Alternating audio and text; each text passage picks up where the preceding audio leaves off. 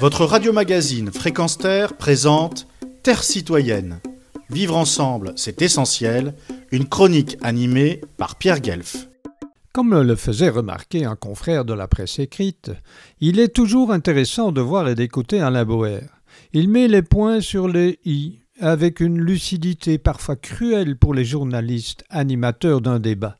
Il doit être un prof redouté aux examens.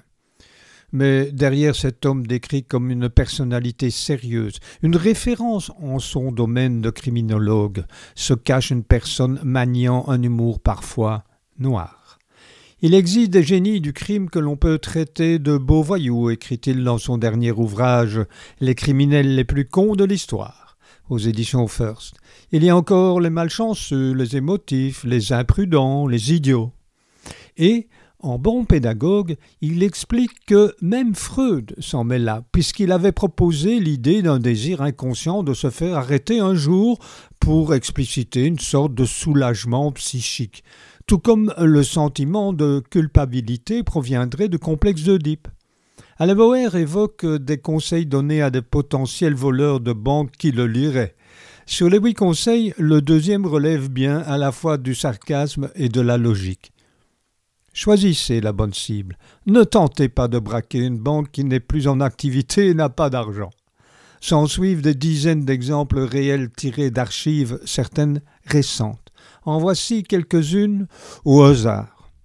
Un Anglais attaqua une station-service en se couvrant la tête d'un sac en plastique transparent, alors qu'un Américain prit comme cagoule une poubelle. Des malfrats du Maryland attaquèrent un motel où était organisée une soirée entre policiers, alors qu'un New-Yorkais, lui, tomba dans les pommes sous le stress, tout comme un certain Swansea.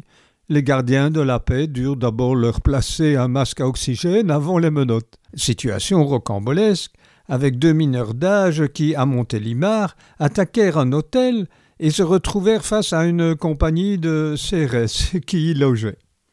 Arrêtons ici et sachez qu'il y en a 250 pages de cet acabit.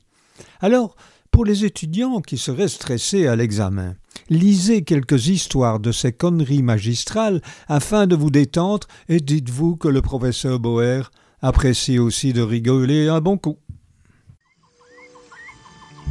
Retrouvez et podcastez cette chronique sur notre site fréquenceterre.com.